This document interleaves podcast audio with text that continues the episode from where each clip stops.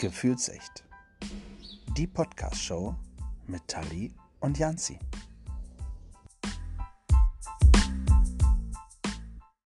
Hallo und willkommen zurück. Guten Abend, Janzi. Guten Abend, Tali. Einen wunderschönen guten Abend. Ich hoffe, es geht dir gut. Ja, blendend. Und an dieser Stelle auch einen guten Abend an Carla. guten Abend. Guten Abend. Hallo Carla. Schön, dass du wieder mit dabei bist. Sehr, sehr gerne. Ja. ähm, für alle, die die Folge, die erste Folge, den ersten Teil mit dir nicht gehört haben, äh, für die stell dich doch noch mal bitte ganz kurz vor, wer du bist. Ich bin Carla, ich bin 20 Jahre alt und äh, komme aus dem Ruhrgebiet. Ja. Yay. Ich habe einen Mann und, und ein Pferd.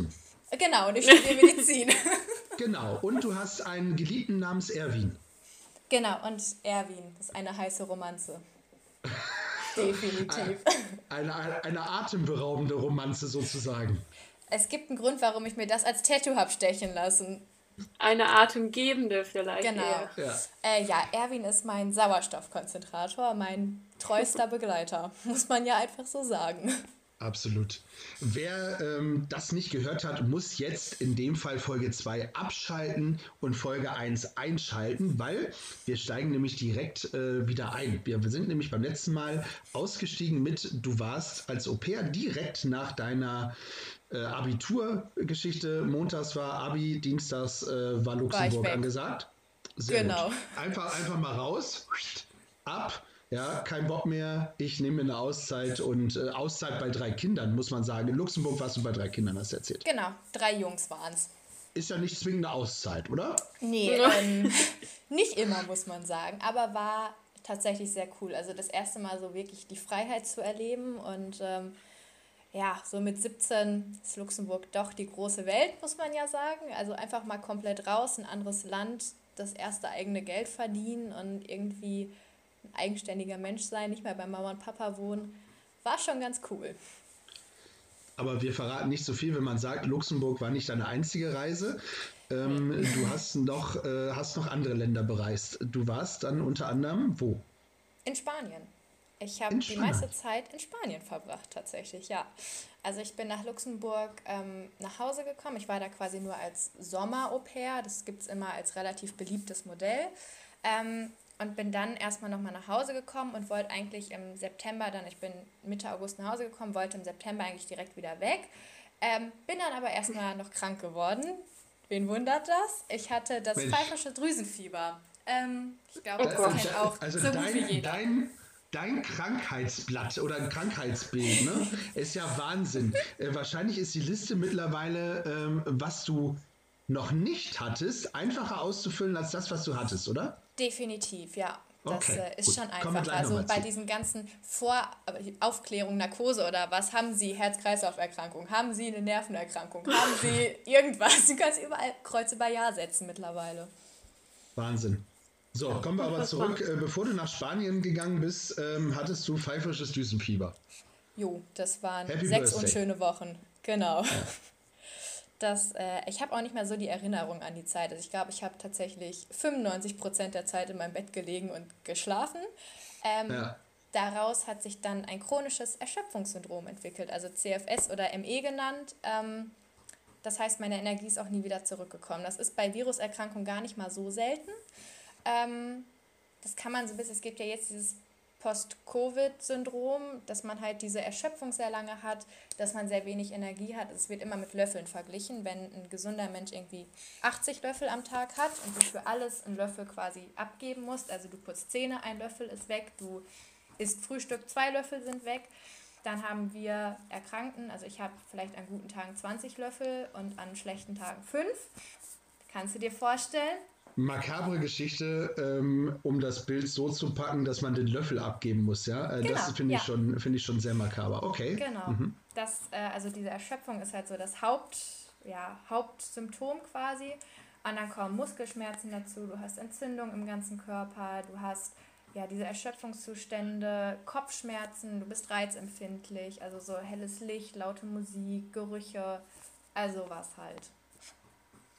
Ja. Krass. Also auch so ähnlich wie Migräne. Ja, so ein bisschen. Symptome. Also, ähm, bei uns äußert sich das nicht in Kopfschmerzen, sondern daran, dass wir halt noch schneller ermüden. Aber ah, okay. sind genau quasi wie Migräne auch, also so sehr ähnliche Auslöser, ja. Und du bist mit dieser Krankheit, bist du dann nach Spanien gegangen? Wie, wie hast dann du das gemacht? Wie hast du das gemanagt? Ähm, ich habe einen großen Kampfgeist ähm, und hm. ich habe in Spanien die absolut beste Familie kennengelernt. Also meine beiden Gastmütter, meine drei kleinen Mädels. Ähm, das war, wir waren ein reines Frauenhaus, kann man sagen. Und äh, es war immer was los. Aber ich wurde sowas von liebevoll empfangen und es ist immer noch meine Familie. Wir stehen in so engem Kontakt und wir haben auch, also ich habe seit einem Jahr vor, sie mal wieder zu besuchen und dann kam ja Corona und es wurde immer wieder, also eigentlich sollte ich jetzt gerade auch da sein. Ähm, hm. Jetzt sitzt du bei uns im Podcast, so.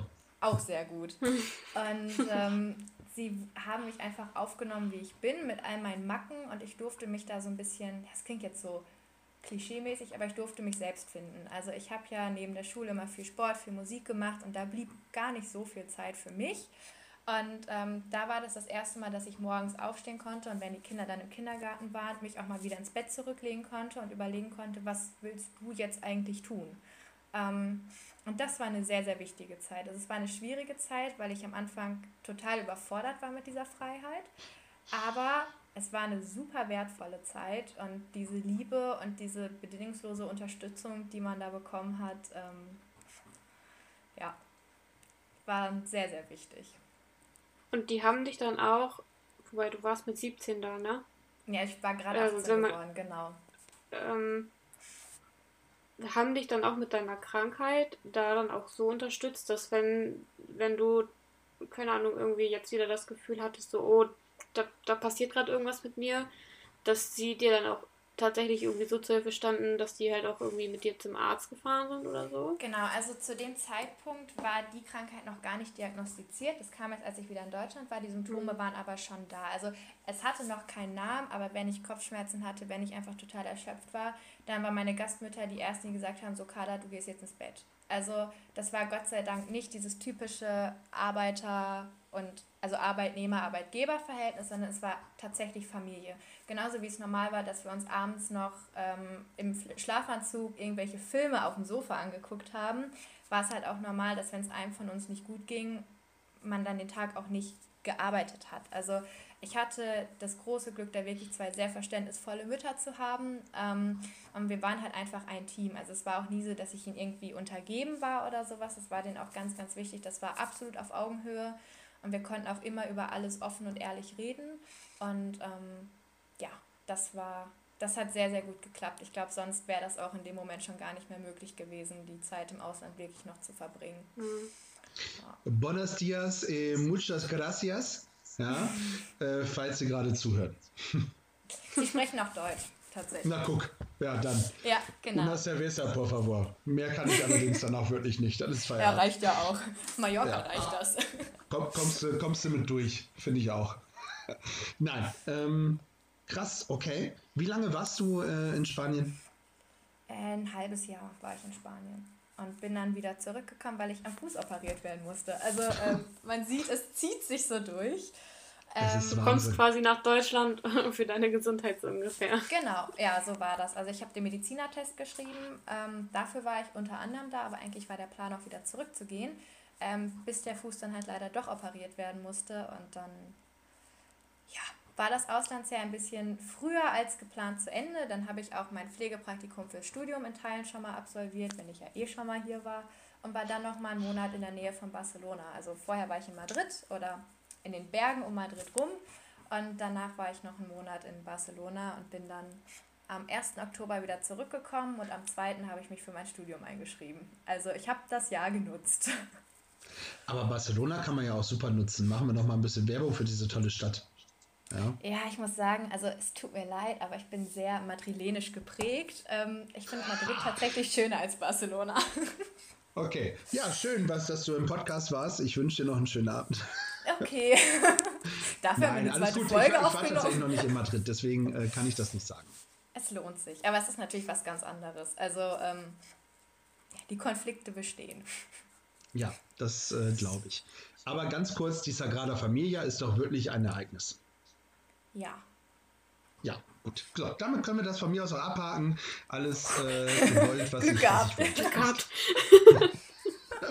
Nein, sehr schön. Okay, also Spanien, aber äh, machen wir es mal im Großen und Ganzen. Spanien eine Reise wert. Definitiv. Wo Auf du auch ähm, einen großen Teil zu dir selbst gefunden hast, was für dich ein, ein, ein wichtiger Part in deinem Leben war bisher. Kann man auf jeden Fall sagen. Also ich habe mich gefunden und gefunden, was mich eigentlich ausmacht. Ich meine, das ist ja eh so ein Alter, 16, 17, 18, da ist man ja noch so ein bisschen in der Selbstfindung und was will man eigentlich machen? Man hinterfragt natürlich auch mal das, womit man aufgewachsen ist, so die Moral- und Wertevorstellung. Man erfragt natürlich auch seine, also hinterfragt seine Erziehung und das, was man in seinem Leben bisher so gemacht hat und ähm, so seine Gewohnheiten. Also es tat auf jeden Fall sehr gut, einfach mal aus dem gewohnten Umfeld rauszukommen und dann diesen Abstand zu haben. Ich habe allerdings auch festgestellt, ich habe mit meiner Familie großes Glück gehabt und ich habe auch mit meinem Leben eigentlich großes Glück gehabt. Ähm, ähm, ja, aber es tat schon sehr gut, ähm, einmal diesen Abstand zu haben und zu gucken, wer ist man eigentlich, was möchte man wirklich im Leben erreichen. Und dass es halt nicht nur darum geht, immer höher, schneller, weiter, sondern dass es eigentlich darum geht, mit sich selbst leben zu lernen und irgendwie mit sich selbst in Frieden zu leben. Du hast aber gerade deine Familie äh, angesprochen. Ähm, äh, typische Familie, hast du Geschwister? Ich habe einen kleinen Bruder, also kleinen Bruder, der ist jetzt 17, so klein ist das auch nicht mehr. Ähm, und Mama, Papa. Ja, also so die, die Klassische- klassische Familie. Klassische Genau. Familie. Wie, sind, wie gehen die mit, äh, mit dir um, mit äh, deiner Krankheit, mit deinem Leben? Ah, das war schwierig. Also ich, ich muss aber auch sagen, es lag auch an mir lange, weil ich ganz lange alles versteckt habe. Also so offen über alles rede ich ja noch gar nicht so lange, also vielleicht seit einem Jahr oder sowas oder anderthalb Jahren. Ähm, und gerade Mama ist es natürlich total schwer gefallen am Anfang, das zu akzeptieren. Und auch als dann jetzt hier die große Bauch-OP zum Gespräch kam, sagt man, ja, du kannst ja nicht einfach ein Organ entfernen lassen und nach Motto, gibt es da nicht andere Wege? Mittlerweile verstehen sie es aber und sie stehen halt einfach hinter mir. Also so schwierig das auch war, man will natürlich seinen Eltern nicht wehtun. Das war immer so mein Problem, weil natürlich auch viel Unschönes passiert ist in der Vergangenheit und ja, das seinen Eltern zu, zu erzählen und zu sehen, wie deren Herz bricht, das bricht einem selber auch das Herz. Ähm, aber ich habe das Glück, dass ich mich darauf verlassen kann und dass ich meine Mama auch nachts um drei anrufen kann, wenn ich in Spanien sitze und äh, vor mich hinheule und sie mich auch dann erträgt. Und ja, ich war immer schon Papakind, der geht mit dem Ganzen sehr locker um. Ähm, sehr humorvoll, das tut aber auch gut. Und mein Bruder, ja, ist halt ein 17-Jähriger, ne? Wir verstehen uns tatsächlich sehr gut. Ähm, mittlerweile auch immer besser.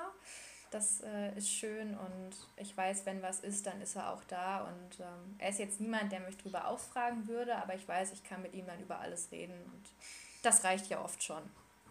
Ja, das ist so das, das Familienbild, was wir auch kennen, ne, Tali? Ja, äh, das ohne Spaß, das ist eins zu eins quasi meine Familie. Also äh, ich habe auch tatsächlich so, dass, dass ich meine Mutter jeden, jedes Mal anrufen könnte, auch mitten in der Nacht irgendwie. Ich bin halt ein Mamakind, kein Papakind so, aber äh, Papa, dem ist sowieso mal alles so. Der merkt nicht mal, dass er ungewollt irgendwelche unpassenden Kommentare von sich gibt, wo man inzwischen einfach nur noch mit lebt. Aber auch bei meinem Bruder ist das. Äh, Mein Bruder ist halt 18 Ah, okay. äh, ja, Äh, und, und da ist es halt auch so, ja, mit ihm kann ich halt auch immer über alles reden. Wir hatten tatsächlich, bevor äh, wir hier ins Skype-Gespräch gekommen sind, hat er mich auch angerufen, weil äh, er unbedingt auch nochmal mit mir reden wollte. So, also das, das sind so krasse Parallelen tatsächlich, das mir gerade. Siehst du. Ja. ja. Ja, man, das ist ja irgendwie so das klassische Familienbild, das man auch so kennt. Ne? Da war Spanien doch sehr erfrischend mit meinen beiden Gastmamas und meinen drei Mädels. Da ähm, war doch was ganz anderes mal.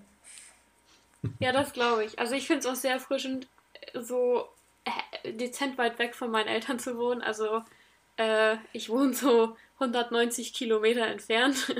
Ja. ja.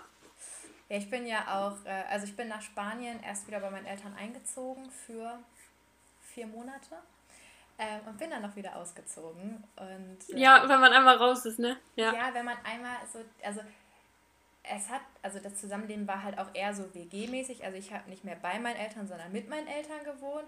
Aber trotzdem, wenn man einmal so diese Freiheit hatte und quasi machen konnte, was man wollte und sich dann wieder an diese 1500 Regeln halten muss, die es zu Hause hm. gibt. Zum Beispiel, äh, man darf nicht aus Flaschen trinken. Ich weiß nicht, das war die Regel, die mich meine ganze Kindheit verfolgt, ähm, weil ich so ein typischer Flaschentrinker bin. ne? Ähm, das ist Auch deine Eltern, Carla. Genau. das ist doch ganz schön, jetzt hier ähm, in unserer gemeinsamen Wohnung auch aus Flaschen trinken zu können. Und ähm, ja, einfach so seine eigene Vorstellung da einbringen zu können.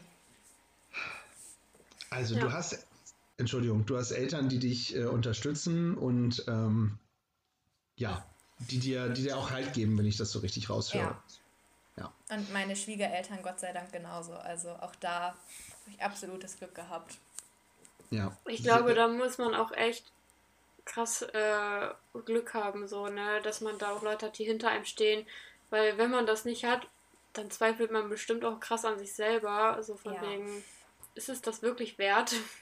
Ja, das ist auch, also gerade mein Mann, der steht auch total hinter mir und wenn einem die Ärzte immer wieder sagen, naja, sie bilden sich das ein oder so schlimm ist es nicht, irgendwann fängt man an, an sich selbst zu zweifeln. Und egal, mhm. also ich meine, ich habe die MRT-Bilder, ich weiß, wie es aussieht und das kann ich mir nicht einbilden, aber irgendwann denkt man sich schon, naja, stelle ich mich zu sehr an, muss ich vielleicht einfach ein bisschen stärker werden, ein bisschen tougher, eine dickere Haut.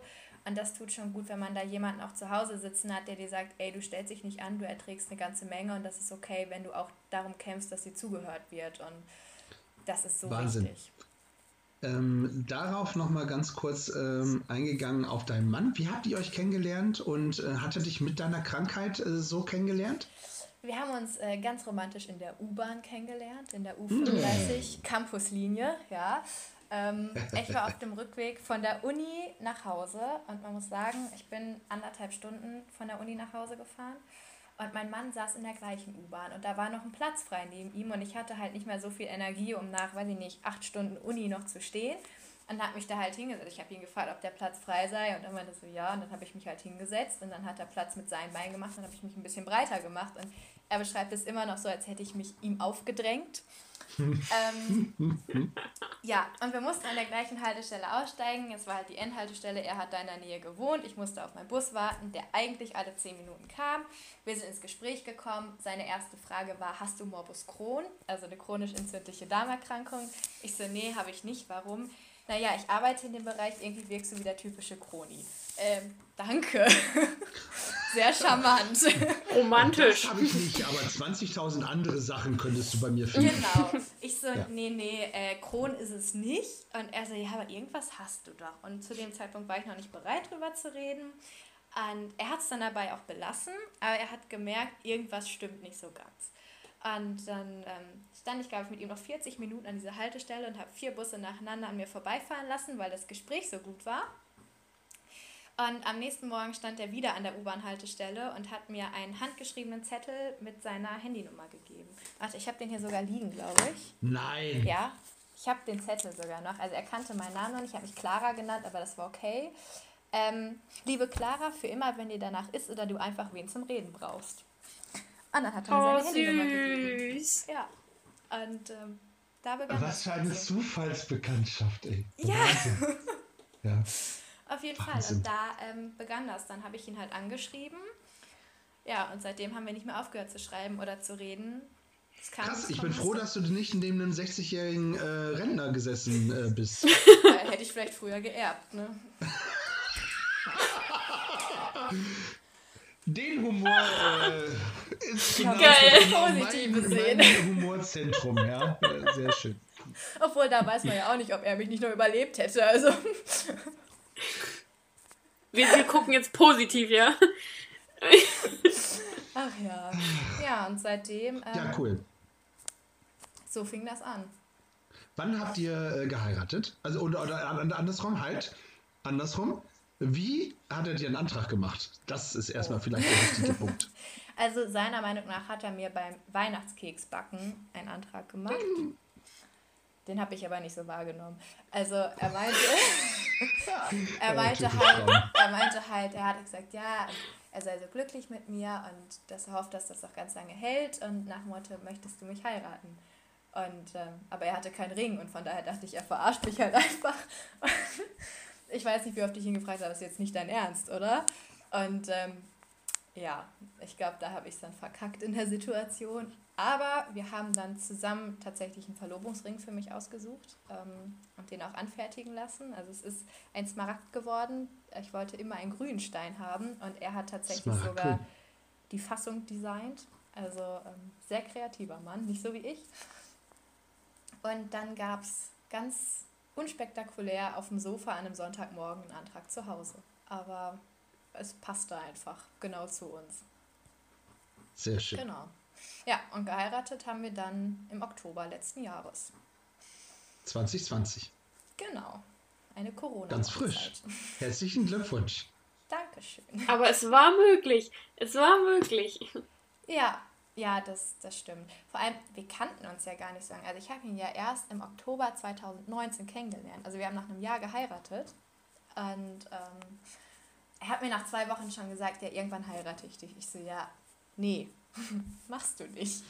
Ähm, weil ich da ja eigentlich, ich wollte auch gar keine Beziehung und ich wollte auch erst recht keinen Mann und, also was heißt erst recht kein Mann, also erst recht nicht heiraten zu dem Zeitpunkt und irgendwie ja, ging das dann alles sehr schnell, aber im Februar war die Verlobung dann und äh, im Oktober haben wir geheiratet und es ist, also ich habe es bis heute keine Sekunde bereut. Ich meine, ist ja auch erst ein halbes Jahr, wer weiß, was noch kommt.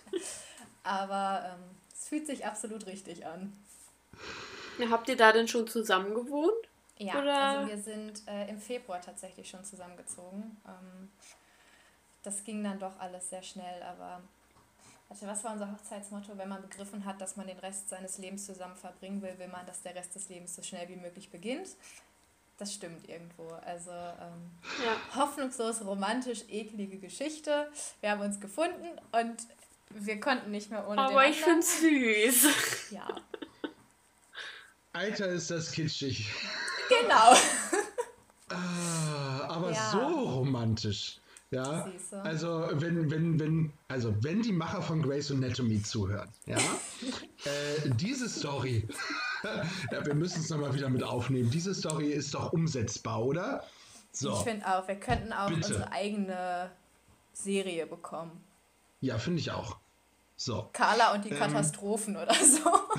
Oh, Carla und die Katastrophen ist auch schön. Ja, also ja. kommen wir nochmal zu den Katastrophen zurück. Jetzt äh, haben wir genug äh, äh, Kitsch und äh, schöne Sachen gehabt. Jetzt äh, kommen wir wieder zum Ernst des Lebens zurück. Oh ja. Wie, wie, sieht, so ein, wie sieht so ein Tag bei dir aus? Also äh, von ja. morgens bis abends. Also anders als in meinem Traumtag äh, wache hm. ich irgendwann auf gegen Mittag und ähm, habe Schmerzen, mir ist übel und ich bin wahnsinnig erschöpft und dann Okay, äh, bis, bis zu dem Zeitpunkt, äh, wo es wahnsinnig wehtut und erschöpft ist, klingt das schon mal nach einem Tag, den ich mir auch vorstellen würde, ja, bis mittags und dann äh, raus aus ja. Tür. Aber nein, erzähl weiter, komm. Genau, und äh, ja, dann, also an, an guten Tagen schaffe ich es irgendwann auch aufzustehen, wenn so ein bisschen die Morgensteifigkeit und die Übelkeit und alles so ein bisschen abgeklungen ist und man ein bisschen wacher im Kopf wird und schafft es dann irgendwann aufzustehen und zumindest mal vom Bett aufs Sofa zu wanken. Das ist ja schon mal ein Perspektivwechsel. Ähm, und ruhe mich tatsächlich den meisten Tag aus. Also ähm, viel machbar ist da nicht. Ich warte meistens, bis mein Mann nach Hause kommt. Wenn ich die Kraft habe, studiere ich halt auch ein bisschen was nebenbei, aber das ist leider seit einem Jahr einfach nicht drin und das ist auch okay momentan. Ähm, ja, und dann warte ich, dass mein Mann nach Hause kommt. Meistens essen wir dann irgendwie eine Kleinigkeit oder ich trinke halt ein Frisubinchen. Ähm, hm. Und dann geht es meistens zum Pferd, wenn es gut genug ist. Einfach ja, ein bisschen frische Luft und ein bisschen rauskommen und die Zeit genießen. Und dann verbringe ich den Abend auch wieder auf dem Sofa, während mein Mann kocht oder ich koche, wenn es gut genug geht. Und dann gibt es meistens noch einen Film und irgendwann schlafen wir dann ein. Zwischendurch gibt es äh, eine Menge Medikamente, viermal am Tag und äh, Inhalation und Infusion und was es nicht noch alles gibt. Man versucht irgendwie alles im Griff zu behalten. Ähm, reichhaltige Ernährung. Reichhaltige Ernährung. Ja, gibt Frisubin mhm. mittlerweile mit 5 Kilokalorien pro Milliliter. Oh, oh okay. Gut. es hat ja alles bei dir, du hast das in der ersten Folge schon gesagt, mit äh, Tali, du machst mich wahnsinnig. Es tut mir leid, mein iPad ist gleich leer, dann seid ihr weg, dann höre ich nichts mehr. Okay. Aber ich hab's jetzt. Sehr gut. Sehr gut. ähm, es hat ja bei dir alles, du hast es in der ersten Folge ähm, schon gesagt, irgendwie mit neun ähm, begonnen, praktisch. Genau.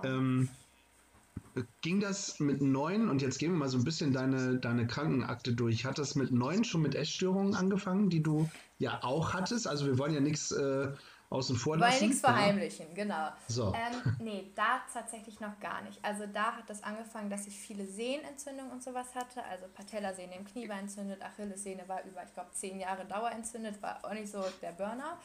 Ähm, also solche Geschichten, dieses ganze Stolpern, diese Kraftlosigkeit, ich habe gemerkt, langsam ja, wird es mit der Lunge auch ein bisschen schwierig, aber da war das alles noch absolut im Rahmen. Also nicht so, dass man jetzt gesagt hätte, boah, die ist ja schwer krank. Und ähm, mit 13, 14 habe ich dann meine Essstörung entwickelt, ähm, weil ich natürlich durch den Sport, also ich war immer klein und zierlich, aber Mädchen im gewissen Alter wollen ja nicht, nicht muskulös sein, sondern einfach nur sehr dünn. Und äh, ich durfte mir da viele blöde Sprüche anhören und ähm, ja, war dann irgendwie auch sehr selbstunsicher. Ich bin total perfektionistisch und ehrgeizig und irgendwann hat es mich dann doch getroffen. Und ähm, ja, mit 13, 14 hat halt die Essstörung angefangen und meine Oma ist Anfang 2015 verstorben. Das war so echt meine Seelenverwandte. Das war natürlich auch nochmal ein, ein herber Schlag, bis ich dann ja, ich glaube im März oder April 2015 bei meinem absoluten Tiefsgewicht war und ich auch sowas von fertig war und depressiv und suizidal und einfach überhaupt nicht mehr wollte. Was heißt Tiefgewicht? Ähm, ich glaube 35, 36 Kilo. Also ich merke gerade, so weit bin ich davon auch gerade gar nicht entfernt, aber das hat andere Gründe. Ähm, mhm, mh. Genau, aber ich hatte vorher, weiß nicht, 50, 52 Kilo, was ja bei einem Meter 63 jetzt auch nicht zu viel ist. Ähm, da sind 35, 36 Kilo natürlich eine andere Hausnummer. Also mein Herz war extrem langsam, weil ich natürlich auch Mangelernährung hoch 15 hatte und ähm, also mein Puls war nachts bei unter 30 teilweise, weil halt einfach das Herz zu schwach war und ähm, ja, das war sehr unlustig. Ich hatte keine Energie, mir war immer kalt, ich hatte Haarausfall total schlimm und du bist auch einfach psychisch irgendwann, du hast überhaupt keine Kraft mehr drüber nachzudenken, wie es dir geht. Also du bist einfach so leer und so wie weggetreten. Also dein Leben zieht irgendwie an dir vorbei und du versuchst immer allem noch gerecht zu werden. Und ich habe zum Beispiel auch quasi bis ich, also ich habe die ganze Zeit auch noch Leistungssport gemacht bis zu dem Zeitpunkt, wo ich mir heute denke, oh krass, wie hast du das überhaupt noch geschafft? Ähm, und du versuchst aber halt immer noch so diese perfekte Welt vorzuspielen, als ob alles gut sein, als ob dir super gut gehen würde. Und ja, irgendwann hast du halt so deinen, ja, deinen persönlichen Tiefpunkt auch, ne? Und dann brichst du zusammen und dann musst du irgendwie anfangen, aus den Scherben was Neues zu bauen. Und das hast du äh, geschafft. Also du hast ja. dich aus diesen Essstörungen rausgekämpft. Also, genau, also das war ja, war ja noch nicht alles. Also PTBS, also Post, posttraumatische äh, Belastungsstörungen, äh, Depressionen, äh, was, was ich mir vorstellen kann, weil ähm, bei dem, äh, was, was da alles so Essstörungen und ähm, Tod und dann doch die Krankheit und wie gesagt, einfacher aufzusehen, welche Krankheit man auf dieser Welt noch nicht hatte, als das, was äh, dir bisher alles widerfahren ist, äh, dass man da nicht von Depressionen verschont bleibt, ist ja fast ja. Ja, das stimmt. fast normal. Genau, also die Essstörung wird mich immer begleiten und ich habe zum Beispiel auch immer noch eine verzerrte Körperwahrnehmung. Also ich sehe mich immer noch deutlich dicker, als ich bin. Und das dauert auch. Ich, also wenn ich rational drüber nachdenke, weiß ich auch, wie schwachsinnig das ist. Wenn ich aus einem medizinischen okay. Standpunkt drüber nachdenke, weiß ich das auch. Aber diese Stimme in meinem Kopf ist halt leider immer noch zu oft da und das ist aber in Ordnung. Also ich weiß, dass das nie wieder ganz weggehen wird. Mein Ziel ist einfach, so gut wie möglich damit zu leben und dann bin ich zufrieden und ich glaube, ich bin mhm. da auf einem guten Weg und ich lerne langsam auch mich zu akzeptieren und das ist auf jeden Fall deutlich besser als vor fünf, sechs Jahren noch an dem Punkt, an dem ich da stand. Ähm, da möchte ich auch nicht mehr zurück. Also auf gar keinen Fall. Sehr gut. Es ist schon äh, krass, dass du ja auch gesagt hast, dass du jetzt seit einem Jahr ganz offen über, über alles sprichst. Ist das für dich auch eine Überwindung gewesen? Auf jeden Fall. Also gerade war ja auch mein engstes Umfeld, die wussten ja nichts von einem. Also klar, von der Essstörung schon, weil es ja irgendwann sehr offensichtlich war. Aber ich weiß nicht, also zumindest ich habe auch noch gelernt, so über Probleme redet man nicht unbedingt mit anderen und das ist irgendwie doch was, das man mit sich selbst ausmacht. Also das, der Umbruch kommt ja jetzt langsam erst in der Gesellschaft, dass man halt doch über alles mal reden sollte. Und ich habe mich immer total dafür geschämt, dass ich irgendwie was dann nicht schaffe oder dass ich es nicht mal, also dass ich es nicht mal schaffe zu essen, was ja so, so Grundsachen sind, dass ich sogar dafür zu blöd bin, in Anführungszeichen. Ähm, und es tut aber wahnsinnig gut, jetzt drüber zu reden und einfach das Umfeld zu haben. Und ähm, ich meine, auf Insta bin ich ja doch recht aktiv und im Endeffekt schreibe ich ja nur meine Gedanken nieder. Und ähm, ich würde jetzt auf, also es gab, also es gibt immer wieder welche, die sagen, ey, das hilft mir schon, dass du drüber redest, einfach, dass mal drüber geredet wird, aber ich bin ja jetzt irgendwie kein Life-Coach oder sowas, der irgendwie da ähm, groß beraten könnte. Aber für, es hilft viele, mir einfach. Mhm. Für viele bist du das mhm. aber vielleicht auch. Ich hoffe es. Also mein Ziel ist, andere zu inspirieren. Weißt du denn, wie viele ähm, Menschen, jetzt sage ich einfach mal, in Deutschland unter der gleichen Krankheit leiden wie du? Warte, ich suche das mal eben. Du meinst jetzt die, die Myasthenie, ne? Ja. Voll. Weil ich kann mir schon vorstellen, dass, ähm, so wie du halt sagst, man halt selber auch erstmal lernen muss, damit umzugehen, dass du für die dadurch halt rein theoretisch auch wie so ein Vorbild halt bist. Ja, also ähm, hier steht, in, im Durchschnitt erkranken etwa 100 bis 200 von einer Million Menschen daran. Also gar nicht so viele. Mhm. Genau. Ja, deswegen ist das auch nicht so bekannt. Richtig, also ich kannte es vorher, bevor ich die Diagnose bekommen habe. Also ich hatte dann irgendwann die Vermutung, dass es das sein könnte und bin dann auch offen zu meinem Arzt gegangen und habe gesagt, ey, ich studiere den Mist ja schließlich auch und ich habe mal geguckt und auch mit anderen geredet und das passt ganz gut, könnte es das sein? Und er hat gesagt, jo, irgendwie passt das schon, lass uns mal die Tests dafür machen, hat mich an Neurologen überwiesen und dann lief das alles an. Aber das ist das Problem an den seltenen Erkrankungen. Die sind halt selten und es gibt so viele von diesen seltenen Erkrankungen. Da muss man mhm. ja auch erstmal drauf kommen. Ne? Du musst ja auch erstmal jemanden haben, der die überhaupt kennt. Denn auch ich komme immer noch zu Ärzten und die fragen mich ja, was ist das denn überhaupt? Ja. Gibt es denn äh, keine Klinik in Deutschland, ähm, die sich auf sowas spezialisiert hat? Gibt es schon. Also ich weiß nicht, ob es eine Klinik genau gibt. Es gibt immer wieder Zentren für, für neuromuskuläre Erkrankungen.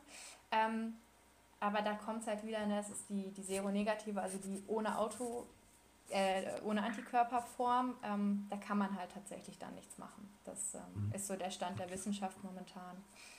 Ja.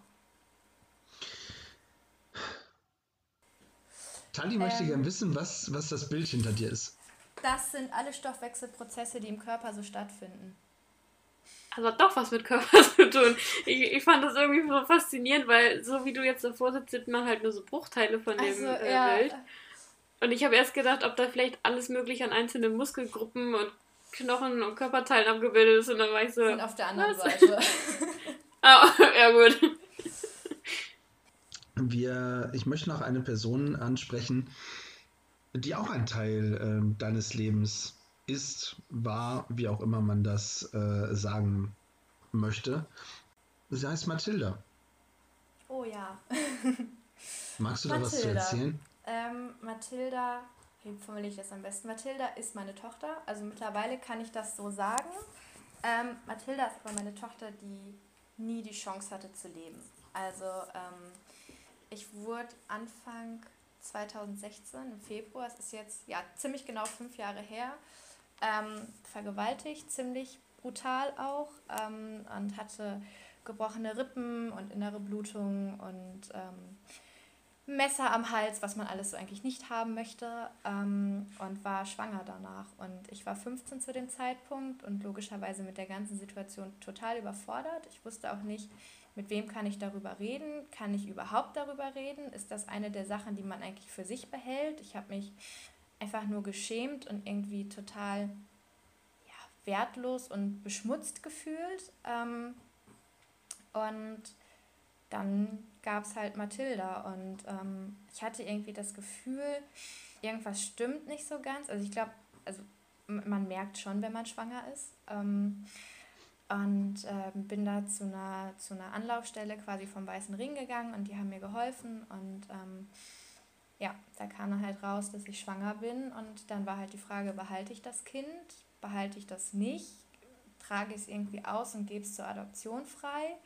Und das sind wahnsinnig viele Gedanken, die sich da irgendwie in deinem Kopf abspielen. Und ähm, ich habe mich dagegen entschieden. Also ähm, ich weiß nicht, ob es die richtige Entscheidung war. Das weiß ich bis heute nicht. Es gibt immer wieder Momente, in denen ich das auch total bereue und mir denke, wenn ich damals gewusst hätte, dass ich Daniel, also meinen Mann, kennenlerne, der damit umgehen kann, vielleicht hätte ich sie dann behalten. Aber in dem Moment war es die Entscheidung, die sich für mich richtig angefühlt hat. Und ähm, ja, das ist Mathilda.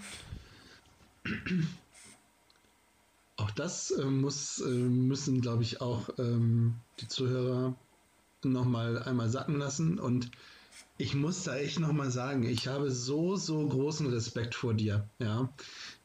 Wie offen du das ansprichst und wie, wie frontal du praktisch auch deine Geschichte erzählst, das ist schon also Wahnsinn. Ja.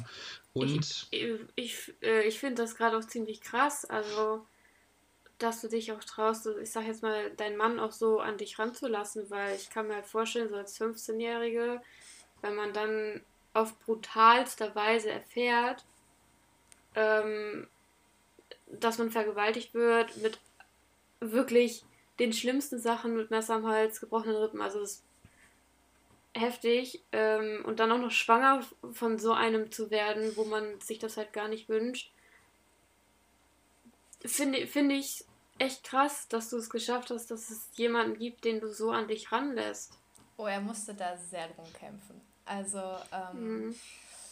daraus entwickelt hat sich ja eine, eine posttraumatische Belastungsstörung, also PTBS genannt. Ähm, und die macht einem das Leben schon ganz schön schwer. Also ähm, vor allem hat man Albträume und Flashbacks, also immer wieder Momente, in denen man all diese Bilder und Gefühle und sowas wieder hat.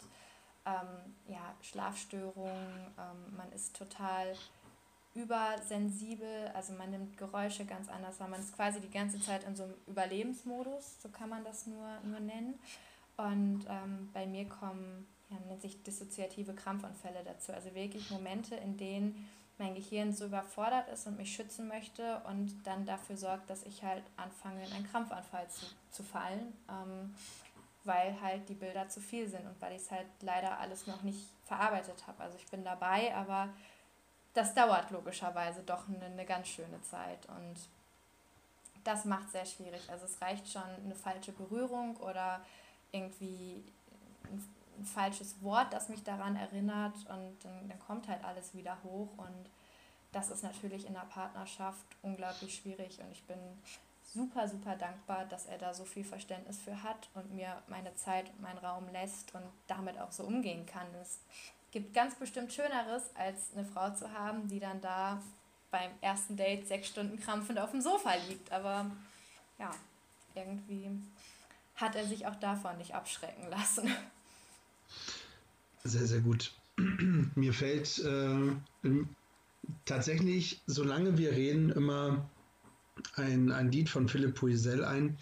Ähm, wie kann ein Mensch das ertragen? Wie, wie, wie kann, wie kann, ja, wie kann ein Mensch das alles ertragen, was du äh, hast äh, er, erleben und äh, erleiden und ertragen müssen? Das äh, ist schon Wahnsinn. Ja, ja, es war auch, also gerade so die ersten Tage danach, nach der Vergewaltigung, also nach der ersten Vergewaltigung. Ähm, Erste, das heißt, du hast mehrere Vergewaltigungen genau, erlebt? Leider mehrere Geschichten der Art. Oh ähm, und ich, ich war einfach total, also über sowas redet man ja in der Gesellschaft auch nicht. Also ich wusste nee. ja selber gar nicht genau, was ist mir da jetzt eigentlich passiert und muss das vielleicht einfach so sein? Also es waren auch meine ersten sexuellen Erfahrungen, das kam noch dazu. Also das war quasi oh, äh, direkt sehr unschön. Und man weiß einfach nicht, hat man selber was falsch gemacht? Hätte man vielleicht irgendwie einen anderen Weg lang gehen sollen? Oder, ach keine Ahnung, man sucht ja erstmal die Schuld bei sich. Und ähm, gerade auch mit der Essstörung, wenn man ja eh schon vorgeschädigt ist, was das angeht, ähm, ist man natürlich auch nochmal deutlich unsicherer und ähm, es, es dauert unglaublich lang, bis man irgendwie wieder einen Sinn im Leben sieht. Ich habe ich hab versucht, mich umzubringen danach. Das sage ich ganz ehrlich, weil ich einfach nicht wusste, wie ich damit umgehen soll und wie ich irgendwie wieder glücklich werden soll. Und ähm, ja, ich habe irgendwie total mein Lachen verloren in der Zeit. Ich glaube, jeder, der mich kennt, der weiß, dass ich eigentlich ganz gerne lache und auch relativ viel lache. Und das hat mich selber auch total geschockt, dass ich gar nicht mehr lachen konnte und dass ich einfach gar nicht mehr das Schöne im Leben gesehen habe. Und ähm, ich bin sehr froh, dass ich da mittlerweile auf einem deutlich besseren Weg bin und ähm, doch auch wieder das Schöne sehen kann. Und es ist schön, ähm, dass du dein Lachen wiedergefunden hast, weil du hast ein äh, sehr, sehr schönes Lachen. Dankeschön. ja. Manchmal braucht man, glaube ich, auch äh, einmal diese, diese Ruhe, um das einmal so sacken lassen zu können. Also ich brauche es zumindest gerade auch und äh, tja, Wahnsinn. Ähm, wie mit 15, 16, ähm, wie, wie geht man da, geht man da zu seinen Eltern?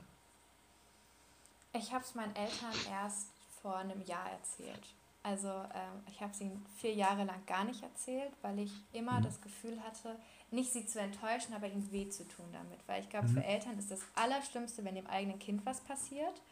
Und ja. ich wollte ihnen irgendwie nie diesen Kummer antun und nie dieses Leid antun, dass sie irgendwie ja jetzt noch traurig sein müssen, weil es mir nicht gut geht oder weil mir sowas passiert ist. Da würde ich gerne einhaken. Das ist äh, ein ganz, ganz typisches ähm, ähm, Verhalten im Übrigen. Ne? Ja. Ähm, äh, bei ganz vielen äh, Opfern, ähm, die, die eigentlich ihre Eltern schützen wollen. Und genau. Äh, das ist, das ist, äh, da bist du nicht die Einzige. Also ja. das, das, ja, Entschuldigung, erzähl weiter. Alles gut das, das ist es auf jeden Fall. Also man versucht seine Eltern zu beschützen und ihnen natürlich so wenig Kummer wie möglich zu machen. Und ich habe, also Daniel war der Erste, mit dem ich da wirklich mal drüber gesprochen habe, wirklich ausführlich drüber gesprochen. Der hat auch gemerkt, ja von Anfang, also er ist ein super sensibler Mensch und er hat auch von Anfang an gemerkt, irgendwas ist da und ich meine, er ist im Jugendrotkreuz auch viel bei sexueller, also Prävention sexueller Gewalt und sowas, also er also er kennt sich damit auch aus.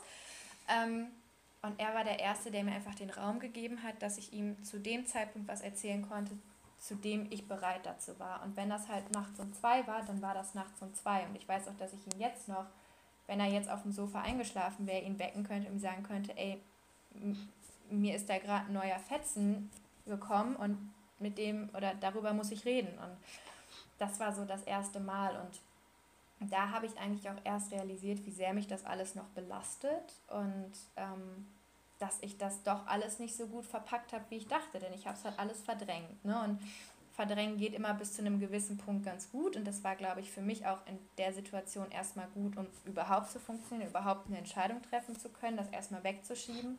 Aber irgendwann kommt es halt wieder hoch und irgendwann muss man sich damit auseinandersetzen. Und ähm, ja, der Zeitpunkt ist gekommen.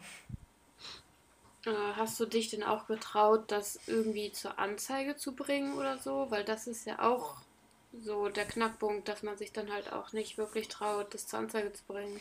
Bisher noch nicht. Also ähm, mein Problem ist, ich bin auch nachtblind. Also ich konnte ich könnt nicht mal, es war spät abends, ich könnte nicht mal beschreiben, was passiert ist. Ich habe kein mhm. Bild, ich habe ich hab gar nichts. Es war eine leerstehende Garage. Also ich weiß gar nicht, wie viel das bringen würde, wenn ich das überhaupt machen würde. Und ähm, ich irgendwann werde ich das tun. Ich meine, man hat ja, sobald man 18, also wenn man minderjährig ist, dann fängt ja die Verjährung erst an, sobald man 18 wird. Dann hat man zehn Jahre Zeit. Also habe ich noch acht Jahre und ich denke auch, dass ich das in den acht Jahren irgendwann schaffen werde. Aber es ist natürlich ein Prozess, denn du musst das natürlich in allen Einzelheiten immer wieder erzählen und ähm, das ist schwierig. Gerade bei jemandem wie mir, der dann anfängt zu krampfen, ist das schwierig. Und ja. ähm, wenn es dann wirklich zu einem Prozess kommen sollte und du dem gegenüber sitzen musst, dafür musst du erstmal stark genug sein. Und äh, Respekt vor allen, die das direkt können. Ich konnte es in der Situation einfach noch nicht. Ja. Ich sehe auch äh, Antali, wie, ja, wie geschockt äh, sie praktisch auch ist, weil. Ja, glaub, wirklich, weil, also. Gerade zum ersten Mal. Ich bin halt ja auch eine Frau und ich muss ganz ehrlich sagen, ich bin, also ich habe tatsächlich schon von mehreren gehört, dass denen das passiert ist. Und ich, ich, ich bin ehrlich, ich kann es mir halt einfach nicht vorstellen und ich will es mir halt auch irgendwie nicht vorstellen, weil das halt auch ungeheure Schmerzen sind. Ja.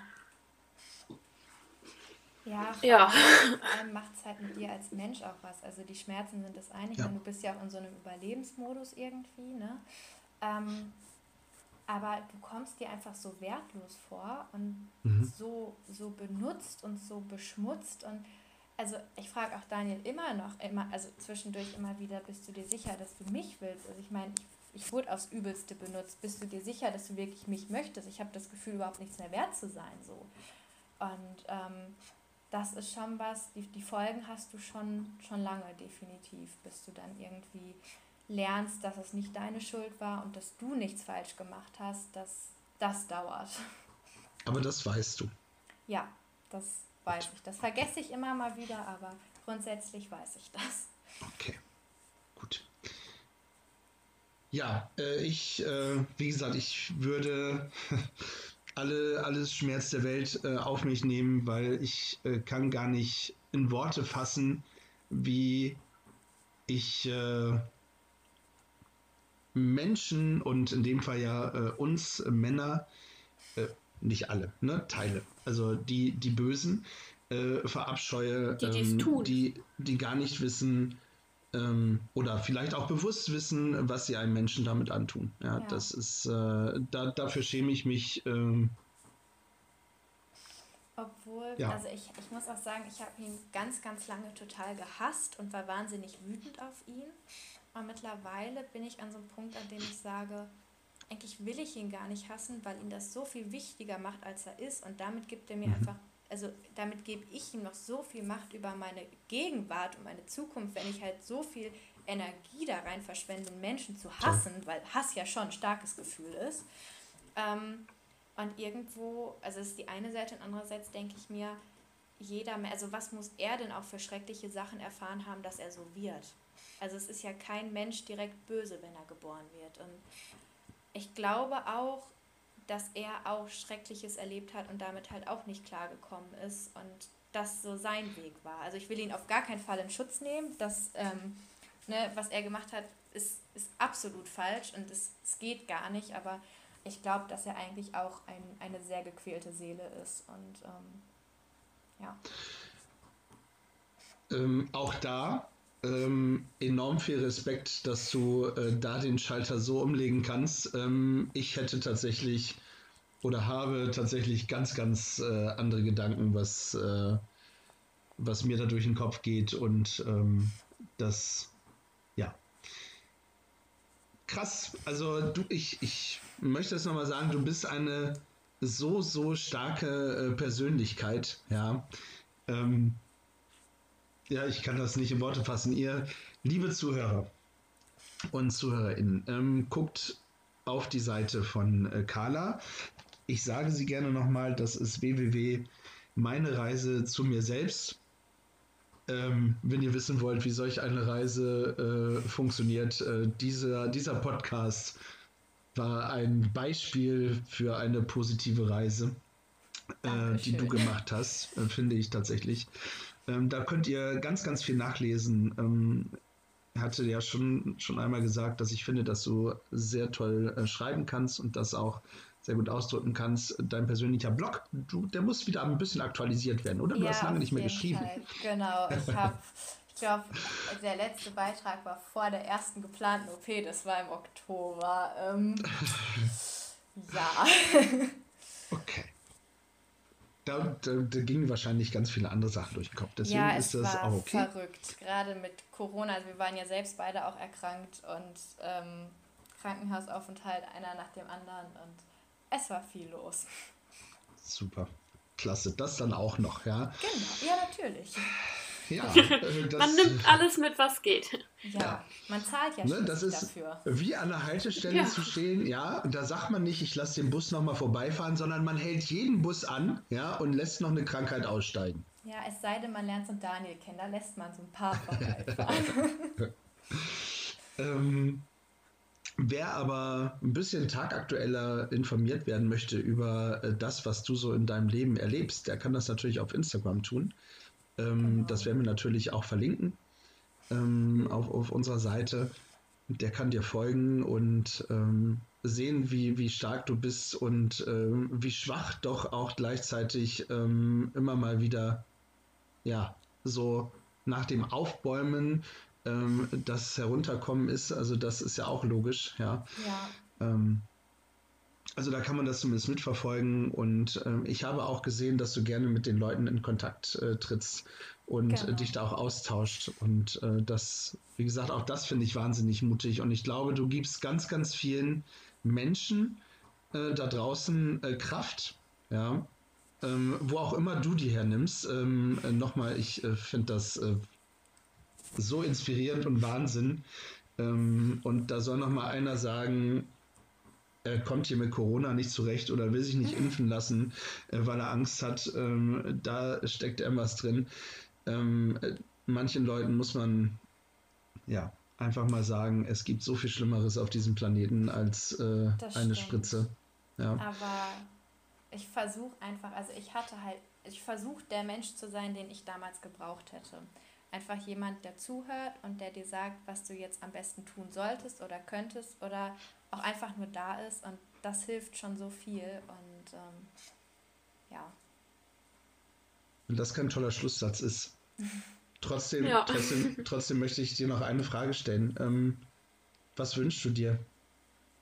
Oh, das ist schwierig. Ich glaube, ich wünsche mir, meinen Frieden zu finden. Ich wünsche mir, meinen Frieden mit mir selbst zu finden, mit meiner Vergangenheit und mit meiner aktuellen Situation und einfach, ja, so viel Atemberaubendes wie möglich zu erleben. Ne? Sei es jetzt, also atemberaubend ist ja irgendwie so das, das sich durch mein Leben zieht und es gibt natürlich atemberaubend Schreckliches, aber es gibt auch atemberaubend Schönes und ich finde, für dieses Schöne lohnt es sich einfach immer weiter zu machen und ähm, das findet man überall.